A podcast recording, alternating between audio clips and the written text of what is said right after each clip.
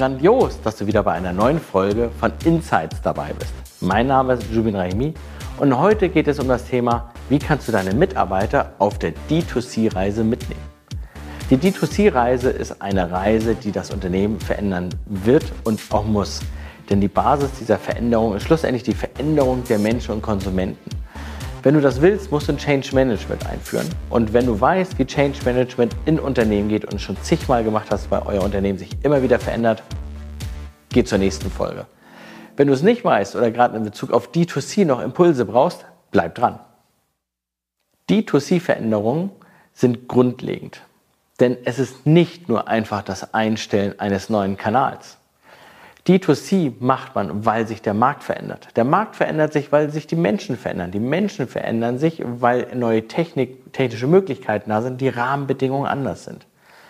Dadurch verändert sich die Verhaltensweise des Menschen wieder, wie er was tut, wie er denkt, wie er handelt. Und dadurch verändern sich die Märkte. Und darum musst du dich umstellen und auch D2C auch mitdenken. Diese Kette, hast du gesehen, ging einmal hoch und wieder runter und bedeutet für dich, du musst dein Unternehmen umstellen.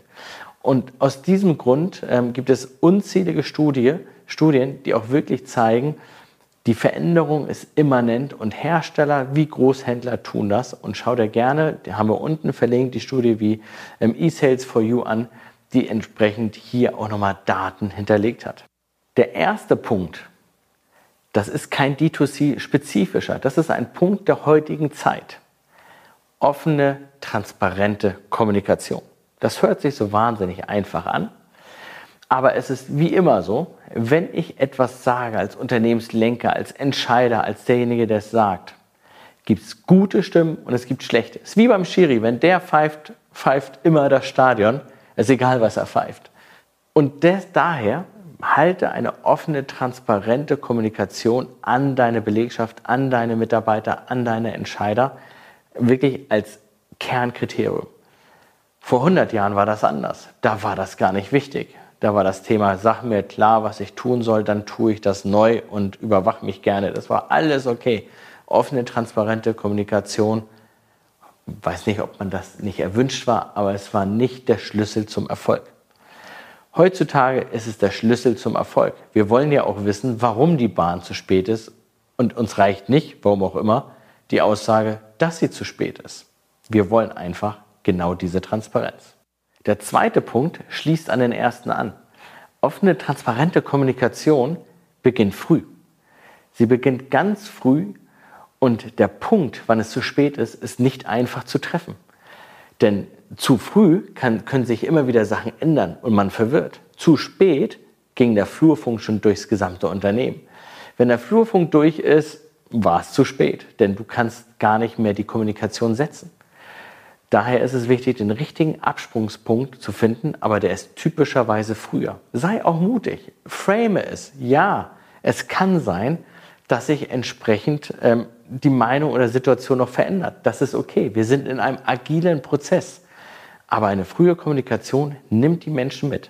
Ja, es kann auch sein, dass der ein oder andere Angst hat oder Bedenken. Vollkommen normal. Aber je früher du das machst, desto besser kannst du damit umgehen und desto mehr hast du hinten raus an Erfolg. Der dritte Punkt, eigentlich auch nichts Neues, aber es verändern sich überall Themen, ist eine klare Rollendefinition und Aufgabenverteilung.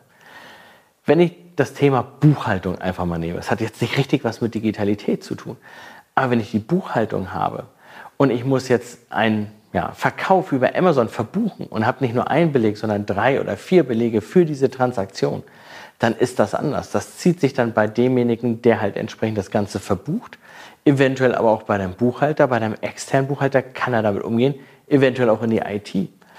Und genau diese Verantwortlichkeiten früh zu klären, ist mega wichtig. Ja, sie können sich ändern. Ja, durch Technik können sich Sachen vereinfachen. Alles richtig, aber du musst sie im Vorfeld besprechen. Kostet Zeit, ist intensiv, aber mega hilfreich auf einen effizienten Weg. Der vierte Punkt, ja, Schulung und Weiterbildung. Auf der einen Seite sage ich persönlich, wir müssen uns alle immer dauernd weiterbilden. Podcast hören, YouTube schauen, andere ja, Menschen zuhören. Ich, ich liebe es, andere Vorträge zu sehen.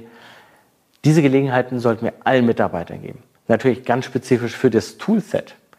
Aber denkt doch mal drüber nach, diese Weiterbildung und Schulung nochmal eine Ebene höher zu setzen. Was ist der Purpose? Warum macht man das Ganze? Wie verändert sich das? Und jeden auch mitzunehmen auf dieser Reise, weil jeder verändert sich ja auch. Jeder Mitarbeiter kann, oder fast jeder kann das wirklich verstehen, warum sich das Unternehmen verändert, weil man sich selber ja auch in der ja, Arbeitsweise verändert hat. Gerade die Älteren unter uns, und das ist egal, ob sie 40, 50, 60 sind, kannst du immer damit catchen. Vor 20 Jahren bist du zum Händler gegangen und hast mit dem besprochen und die Auswahl des Produktes getroffen. Heute schaust du typischerweise erstmal im Internet nach. Da erwischt sich jeder. Aber was verändert sich dadurch? Und das ist der Klickpunkt, warum wir sagen, Schulung und Weiterbildung für Tools so oder so, aber auch einmal das Gesamte mitnehmen. Denn du veränderst dein Unternehmen und führst das in die neue Welt mit rein.